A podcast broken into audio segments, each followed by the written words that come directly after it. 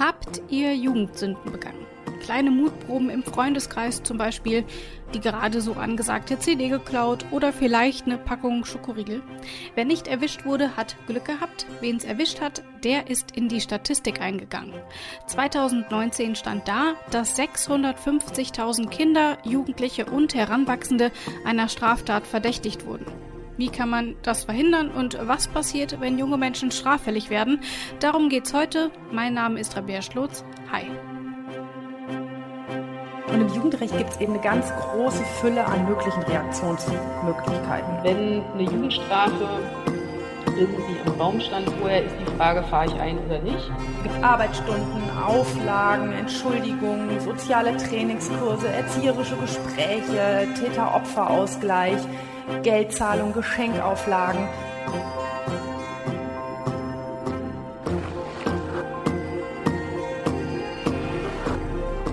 Recht so? Der Rechtsstaat-Podcast des Bundesministeriums der Justiz und für Verbraucherschutz. Im Rechtsstaat müssen auch die Jugendlichen mitgedacht werden, mit berücksichtigt werden. Das haben wir von Bundesjustizministerin Christine Lambrecht in der Folge zu Kindergrundrechten schon gehört. Denn Kinder und Jugendliche sind nicht einfach nur kleinere Erwachsene, sie haben ganz andere Bedürfnisse. Deswegen gibt's für sie auch ein besonderes Strafrecht, das Jugendstrafrecht nämlich. Jugendkriminalität, das klingt aber irgendwie ein bisschen hart, denn die allermeisten Jugendlichen und Heranwachsenden geraten wegen kleinerer Delikte wie Ladendiebstahl oder Schwarzfahren mit dem Gesetz in Konflikt. Ab und an sind Körperverletzungen dabei und auch mal ein Drogendelikt, ja.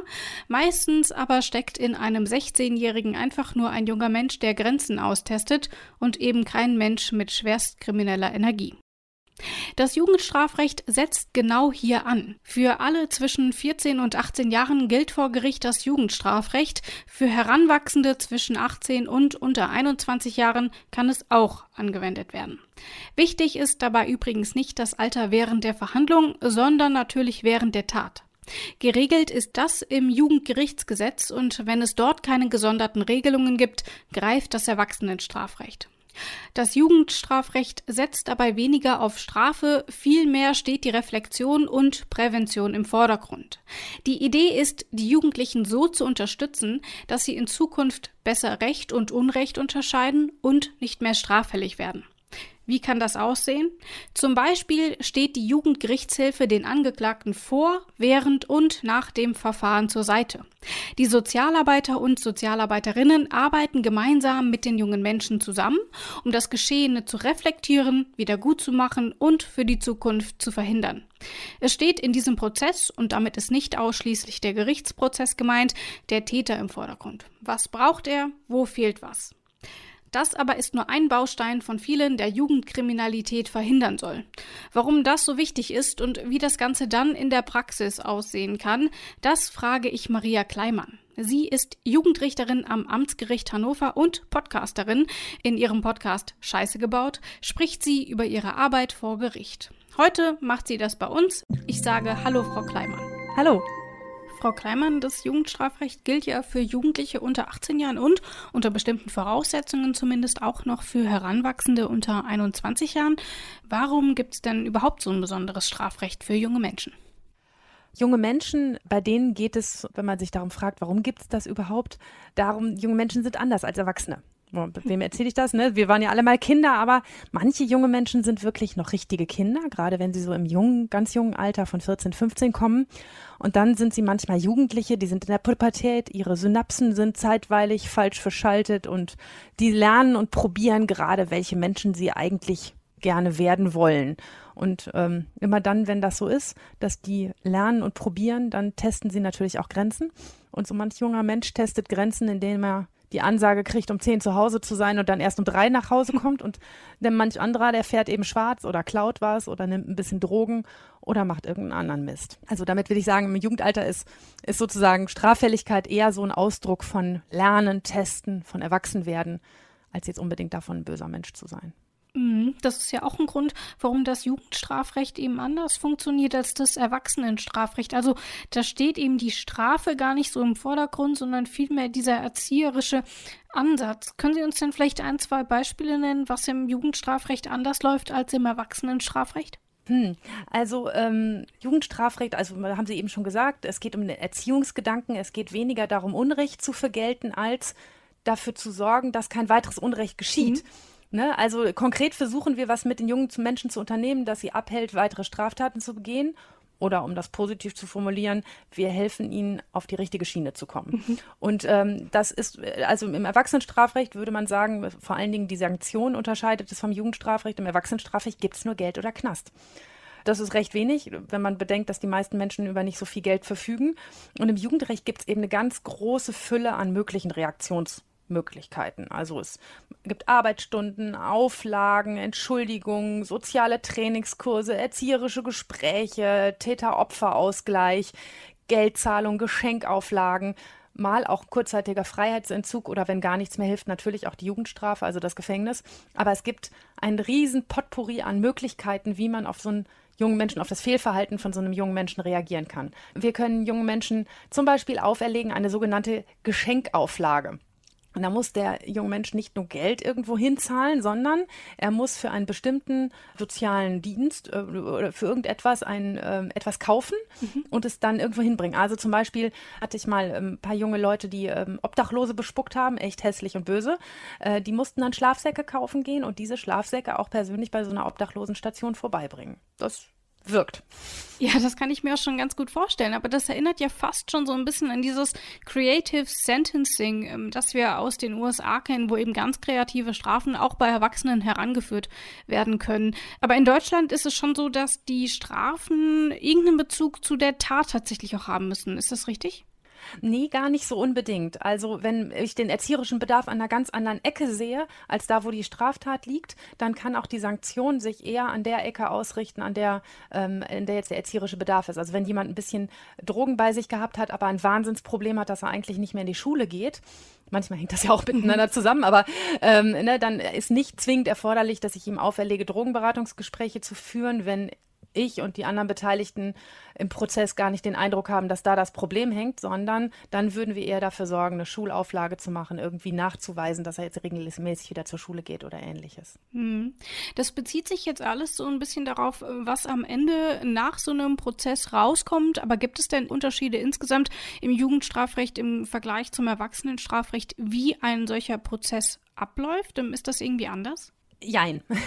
Die prozessualen Voraussetzungen sind fast dieselben im Jugendprozess wie im ähm, Erwachsenenprozess, aber es geht natürlich dadurch, dass es um die erzieherische Einwirkung auf einen jungen Menschen geht, geht es manchmal gar nicht nur so um die Sanktion und nur darum, was ist denn jetzt passiert, darum geht es oft im Erwachsenenstrafprozess, sondern auch, wie gehen wir denn jetzt damit um? Mhm. Und das ist ein, ähm, ist ein äh, sehr redefreudiger Teil des Jugendstrafprozesses, wo wir hinhören, nachfragen, auf die besondere Situation eingehen und auch versuchen, den jungen Menschen einzubeziehen in unsere Überlegungen. Also wir reden recht viel im Strafprozess und wenn es ganz gut läuft, dann reden wir halt nicht über den jungen Menschen, sondern mit ihm. Mm, genau, aber die Frage ist ja auch so ein bisschen, wie viele Möglichkeiten haben Sie denn überhaupt innerhalb eines solchen Prozesses? Also wie groß ist der Rahmen, um eben gerade mit jungen Leuten ähm, darüber zu sprechen, was ist Recht, was ist Unrecht und das, was du gerade getan hast, ähm, das war eben definitiv Unrecht und deswegen sitzt du jetzt hier. Also wie führt man denn überhaupt so ein Gespräch, damit es ja im Idealfall auch gar nicht mehr zu weiteren Taten kommt? Wel wie, welche Möglichkeiten haben Sie da? Eine riesige bunte Fülle von alles. Bin ich neugierig. Also, also ähm, in der Tat alles, was mir und den anderen Beteiligten kreativ einfällt, manchmal auch dem Jugendlichen, den ich nicht selten frage, was würdest du denn jetzt machen mhm. an meiner Stelle? Der dann auch, wenn, wenn sie schlau sind, antworten sie mal, weiß ich doch nicht, Sie sind hier die Richterin. ähm, ja, es, äh, auch das ist ja eine Antwort, mit der man arbeiten kann. Und ähm, eine riesige bunte Fülle an allem, was mir in dem Moment Sinn macht. Also ähm, wenn ich sehe, dass da ein junger Mensch sitzt, der nur auf den Boden blickt und der es nicht schafft, mich anzugucken, dann nehmen wir uns durchaus auch die Zeit, mal zu sagen, pass mal auf, ich versuche ja gerade mit dir zu reden, kannst du mal versuchen, mich anzugucken ähm, ich weiß, dass dir das unangenehm ist, ne? ich weiß, dass du das jetzt blöd findest, wie es hier läuft, aber kannst du mich mal angucken? Ich versuche mich mit dir zu unterhalten. Auch das ist schon ein Teil eines erzieherischen Prozesses. Ein weiteres Beispiel wäre, junge Menschen dazu zu animieren, sich zu entschuldigen dafür, dass sie was falsch gemacht haben. Das, sie und ich haben das vielleicht von unseren Eltern mitgekriegt, dass es immer schlau ist, sich zu entschuldigen, wenn man, wenn man merkt, ich bin auf einem falschen Dampfer gewesen. Aber junge Menschen haben das eben oft nicht beigebracht gekriegt. Das ist ein Teil, den wir in der Hauptverhandlung oft machen und wo ich manchmal, wenn dann jemand kommt und zum Beispiel eine Aussage macht, ein Zeuge, äh, dem jungen Menschen vorher sage, ich würde es, glaube ich, für eine schlaue Idee halten, du kriegst über die Lippen, dass dir das leid tut. Und dann muss man mal gucken, wie das so rüberkommt, ob der das dann nur sagt, weil ich es gesagt habe vorher, dass er es sagen soll, ähm, oder ob es, ähm, ob es auch wirklich ein, äh, eine eigene Motivation gibt, zu sagen, ich glaube, ich habe wirklich Scheiß gemacht und ich muss mich dafür entschuldigen. Hm. Am Ende eines solchen Prozesses steht ja aber doch immer irgendwie, ja, irgendeine Konsequenz. Das muss nicht immer die klassische Strafe sein, wie wir sie ja aus dem Erwachsenenstrafrecht kennen, eben nicht ähm, Geld oder Haft, wie Sie gesagt haben. Aber irgendwas ist ja am Ende trotzdem, also irgendeine Konsequenz, irgendeine rechtliche Folge. Ähm, was war denn so das Außergewöhnlichste, was Sie bislang so als Urteil gesprochen haben? Fällt Ihnen da was ein?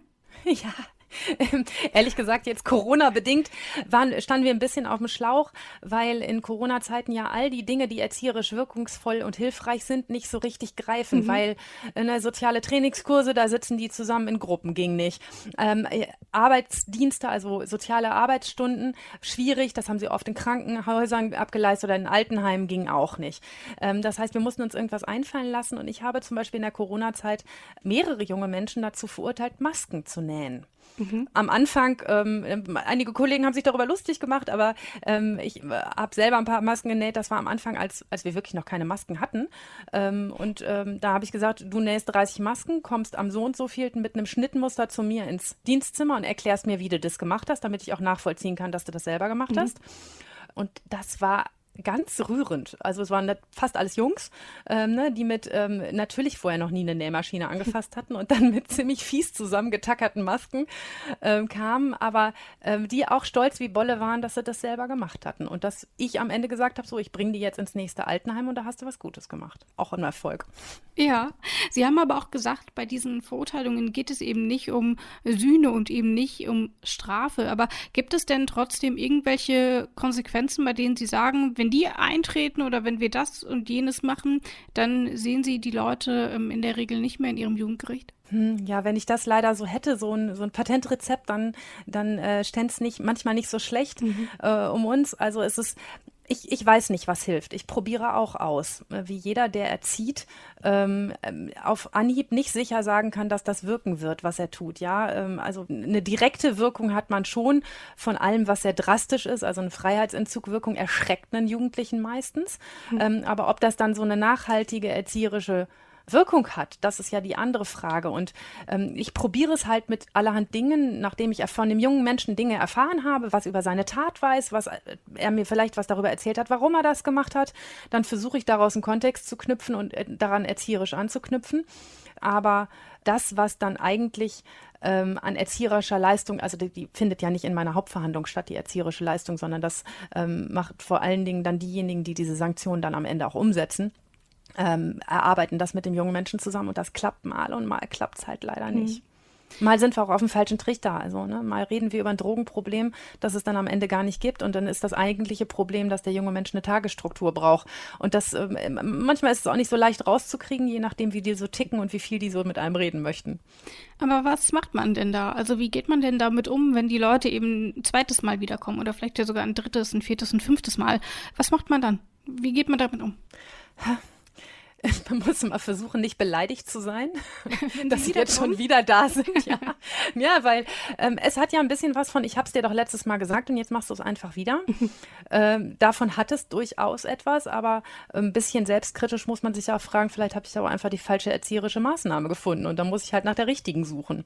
Man darf halt im Jugendrecht nicht aufgeben, nach dem Punkt zu suchen, an dem man diesen jungen Menschen packen kann oder mhm. sein Talent zu finden. Ich behaupte immer, es gibt keinen, keinen Menschen, der nicht irgendein Talent hat, das für irgendwas gut ist. Ähm, und wir buddeln und graben nach diesen Talenten und suchen sie irgendwo. Und wenn sie wir sie dann tatsächlich irgendwo finden können, ist das ganz großartig. Ich kann mir vorstellen, dass da aber auch die Zusammenarbeit eben eine ganz wichtige Rolle spielt. Also es ist ja nicht so, dass sie auf ihrem Richterinnenstuhl sitzen und machen da ihren Teil und davor passiert nichts und danach passiert auch nichts. Also wie funktioniert denn dieses Zusammenspiel? Zum Beispiel mit der Jugendhilfe, mit der Jugendgerichtshilfe ähm, oder vielleicht ja auch mit den Kommunen?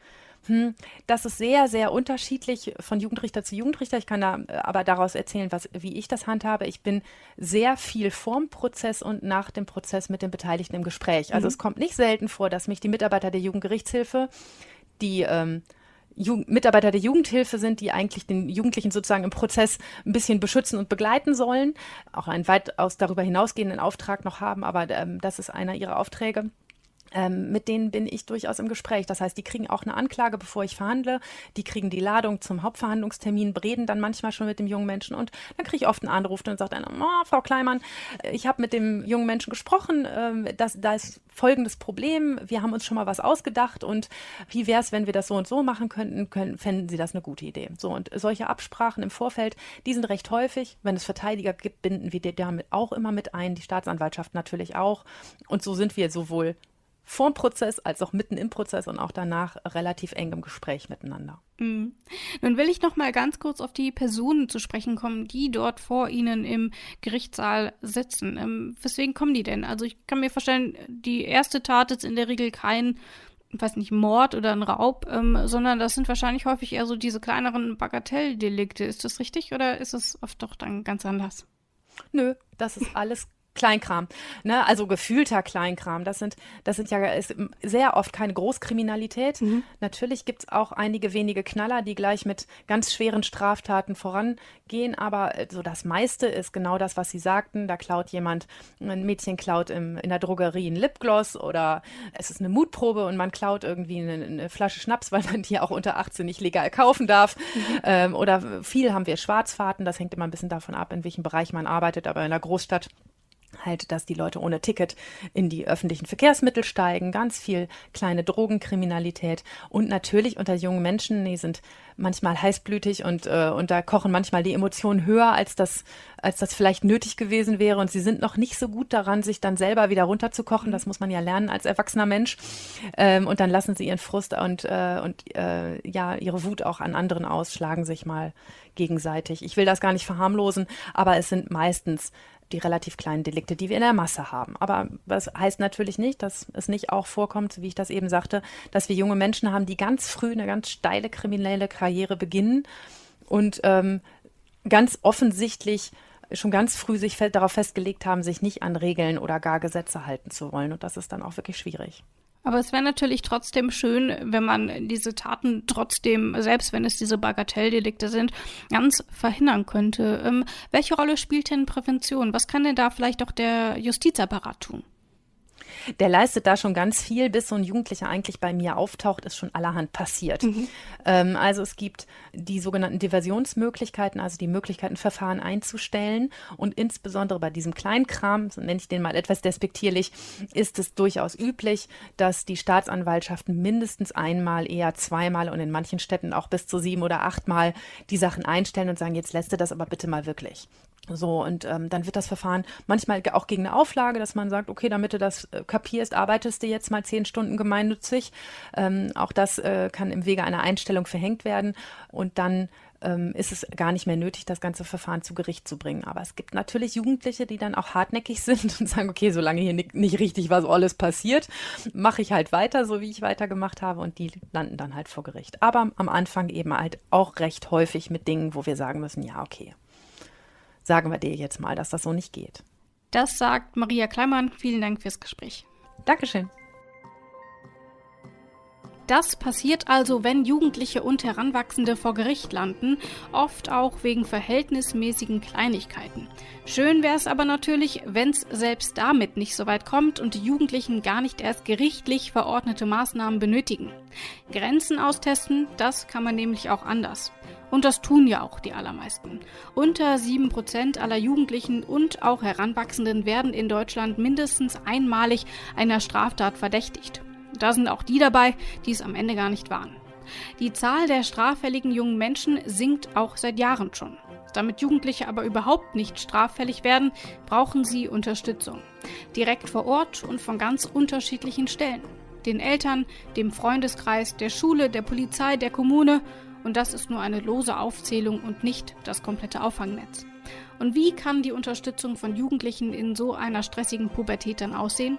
Das weiß Konstanze Fritsch. Sie leitet den Bereich Lebenslagen, Vielfalt und Stadtentwicklung der Stiftung Sozialpädagogisches Institut Berlin und kennt die entsprechenden Anlaufstellen für eine weitestgehend konfliktfreie Entwicklung von jungen Menschen. Ich begrüße Sie, Frau Fritsch. Hallo. Hallo. Frau Fritsch, wenn Jugendliche mit dem Gesetz in Konflikt geraten, lastet eine große Verantwortung auf den Richterinnen und Richtern, aber nicht nur. Auch die Kommunen können einen Beitrag leisten, um Jugendliche zu unterstützen, zum Beispiel durch Begegnungsorte und Freizeitangebote. Wie würden Sie die Rolle der Kommunen denn beschreiben? Also wir wissen ja an verschiedenen Stellen, was davor schützt, für junge Menschen sich abweichend zu verhalten.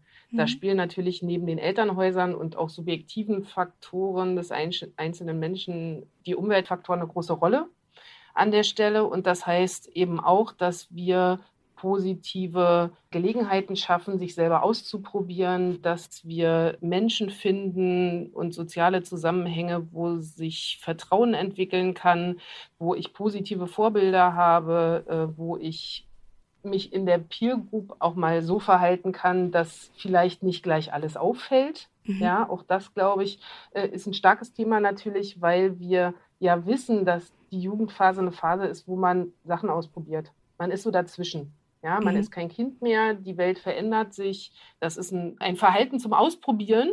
Ja, und äh, die meisten lassen das von alleine wieder. Und zwar egal, ob sie erwischt werden oder nicht. Also das, was wir wissen aus der Resilienzforschung, also es gibt ja so ein bisschen auch den, den Wandel, sage ich mal, in den jetzt letzten Jahren nicht immer nur zu sagen, was ist besonders risikobelastet, sondern eben auch nochmal zu gucken, was schützt denn eigentlich junge Menschen davor, äh, sich abweichend zu verhalten.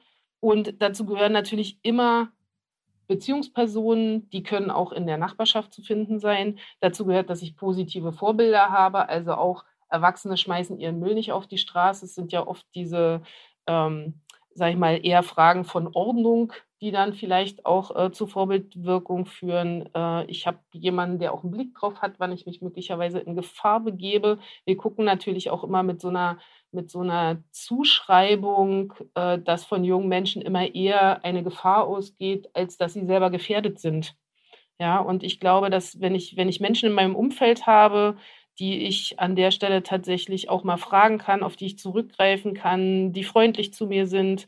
Ja. Wo finden Sie denn diese Unterstützung? Also welche Stellen sind denn daran beteiligt, wenn es um Jugendkriminalität geht in der Kommune?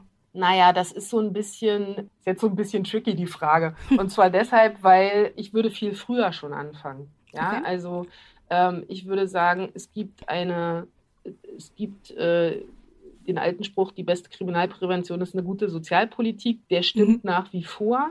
Ja, es geht natürlich um Zugang zu bestimmten Ressourcen und um Bildungsnähe und darum, dass wir, ähm, dass wir Begegnungsräume schaffen. Denn wir, also das finde ich ganz interessant auch in dem Zusammenhang, dass wir inzwischen zum Beispiel äh, aus der Bildungsforschung wissen, dass äh, Kinder, die wenig Zugang zu Bildung haben, also wo die Eltern keinen Zugang zu Museen haben, Bibliotheken, selber vielleicht auch äh, ein eher geringeres Bildungsniveau, ähm, was nichts mit der Intelligenz zu tun hat, das möchte ich nochmal ausdrücklich mhm. betonen, ja? aber einfach Bildungsabschlüsse möglicherweise fehlen, dass diese Kinder am besten Bildungszugänge finden durch Freunde. Das heißt, Eltern lernen andere Eltern in der Kita oder in der Schule kennen und die Kinder gehen mit den Freunden mit. Und das sind aber Eltern, die dann automatisch das fremde Kind, den Freund, die Freundin mitnehmen ins Museum oder in die Bibliothek oder ins Theater. Ja, und dadurch gelingen eben auch nochmal diese Brüche. Man ist nicht seiner, seinem Bildungsniveau ausgeliefert, sondern man kommt dann tatsächlich auch nochmal in Zugänge, die einem sonst möglicherweise gar nicht offenbart worden wären.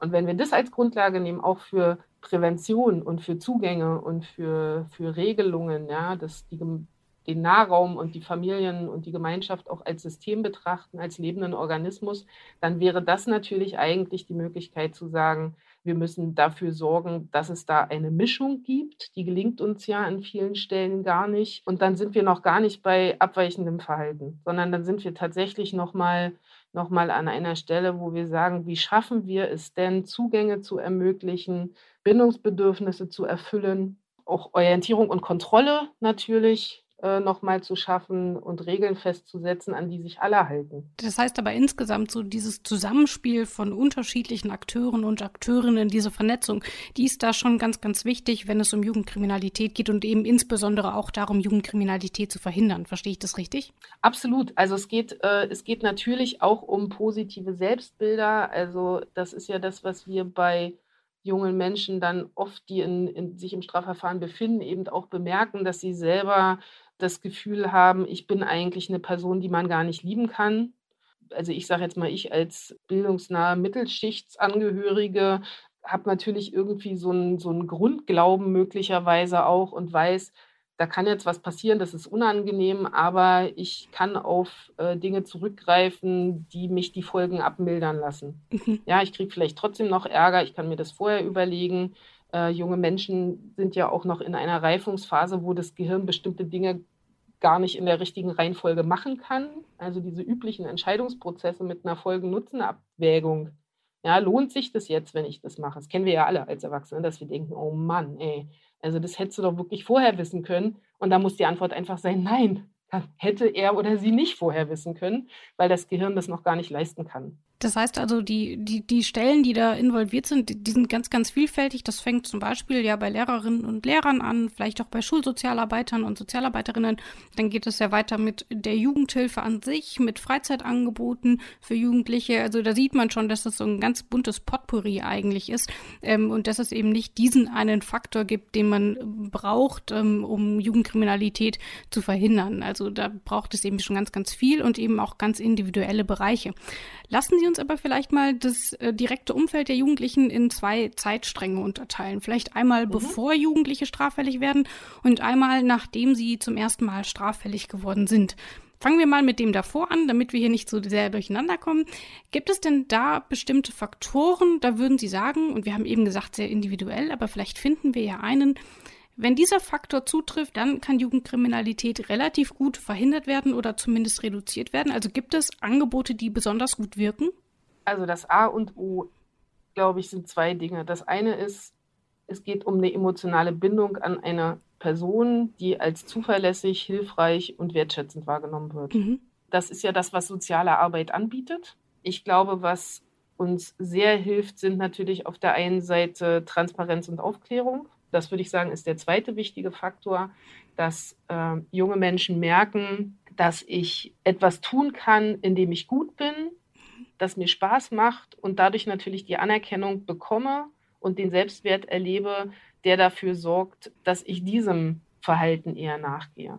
Ja, ähm, und das sind alles Sachen, die wir natürlich durch Freizeitangebote, durch Aufklärung, natürlich auch durch Fakten, also was passiert eigentlich in einem Jugendstrafverfahren, ähm, was ist, also was ist jetzt eigentlich strafbar? Ne? Darf ich denn jetzt kiffen oder nicht? ähm, Gibt es ja viele Mythen, die sich um solche Fragen ranken.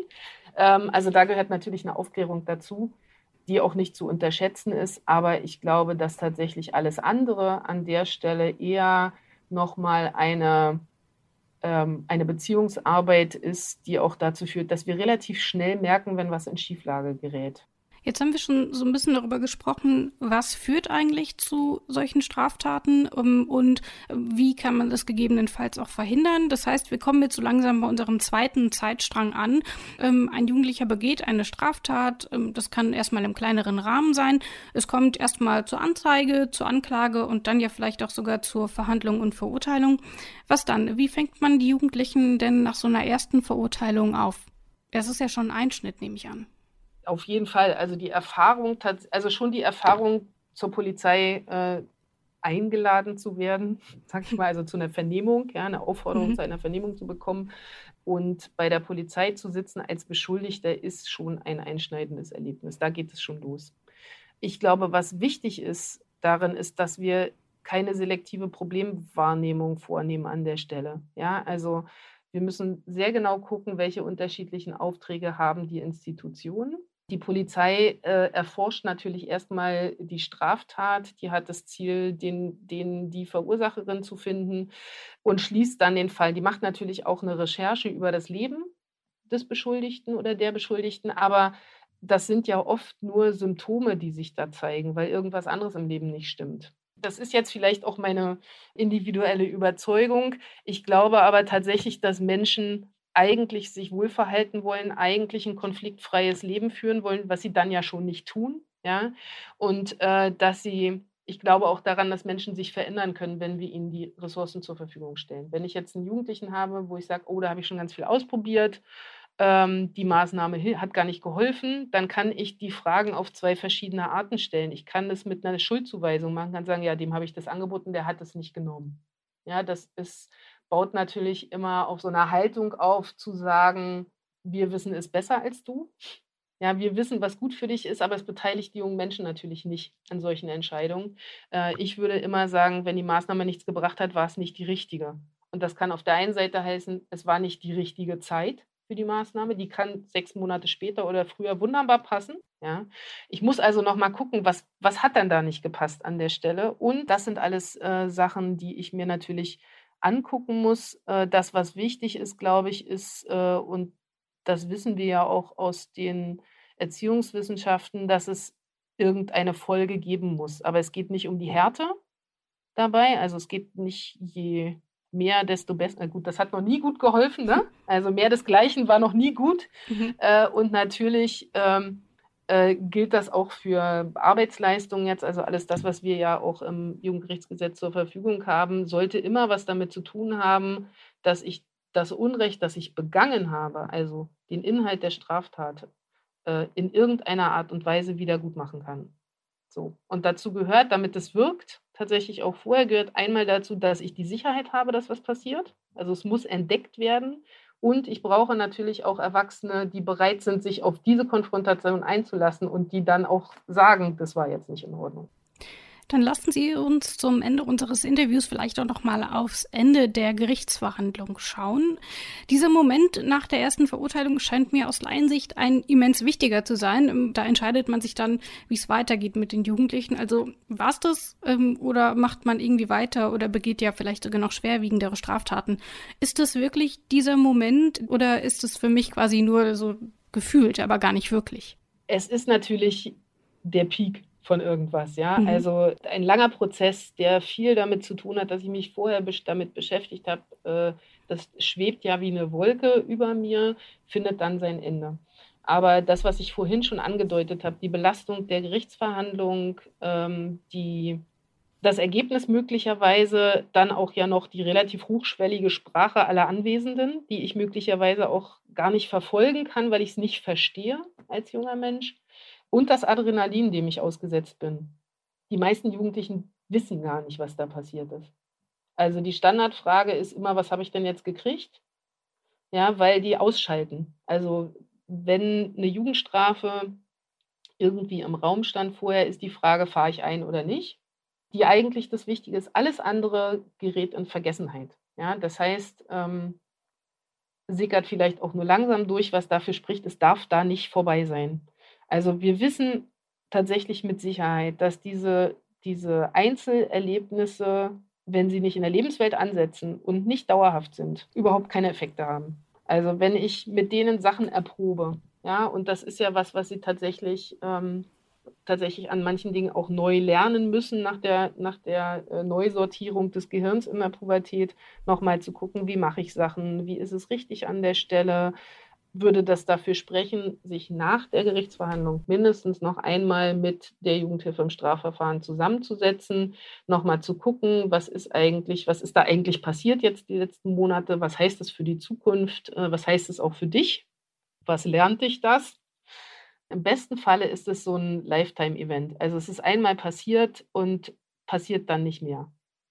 Dazu gehören aber natürlich mehr Veränderungen als nur die Erfahrung einer Gerichtsverhandlung sondern mhm. dazu gehört alles das, was wir, da schließt sich dann der Kreis wieder, ja, zum Anfang äh, alles das, was präventiv wichtig ist, damit Menschen ein äh, glückliches, nee, angepasst klingt so negativ, aber ein, äh, ein glückliches, konfliktfreies Leben mhm. führen mit sich und ihrer Umwelt. Ja, das setzt dann vorne wieder an.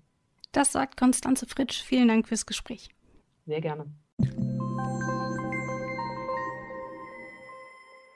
Was lernen wir also? Jugendliche und Heranwachsende begehen vor allem sogenannte Bagatelldelikte. Das Jugendstrafrecht reagiert darauf vor allem mit dem Leitbild der Prävention. Was ist Recht, was ist Unrecht, wie unterscheide ich das und was kann ich daraus für die Zukunft lernen? Hierfür bietet das Jugendstrafrecht eine große Auswahl an Maßnahmen. Die Arbeit mit der Jugendgerichtshilfe, den Täter-Opfer-Ausgleich, ja sogar Masken nähen, wenn es sein muss. Was immer den Jugendlichen für ihre Zukunft eben helfen kann. Der Fokus liegt eben explizit nicht auf Strafe, sondern Weiterentwicklung. Und damit sind wir auch schon wieder am Ende angelangt. Nächstes Mal werfen wir dann wieder einen Blick in die Vergangenheit. Es geht um das NS-Unrecht von Richtern und Richterinnen und darum, wie die Beteiligung an den Verbrechen gegen die Menschlichkeit in der heutigen Juristen- und Juristinnen-Ausbildung gelehrt wird. Was können junge Juristen und Juristinnen aus der Vergangenheit lernen? Für die Antwort hört ihr auch beim nächsten Mal wieder rein. Wer das nicht verpassen will, abonniert den Podcast am besten zum Beispiel bei Spotify. Da einfach auf Folgen klicken. Fertig. Mein Name ist Rabea Schlotz. Danke fürs Zuhören. Ciao, bis zum nächsten Mal, wenn es wieder heißt. Recht so? Der Rechtsstaat-Podcast des Bundesministeriums der Justiz und für Verbraucherschutz.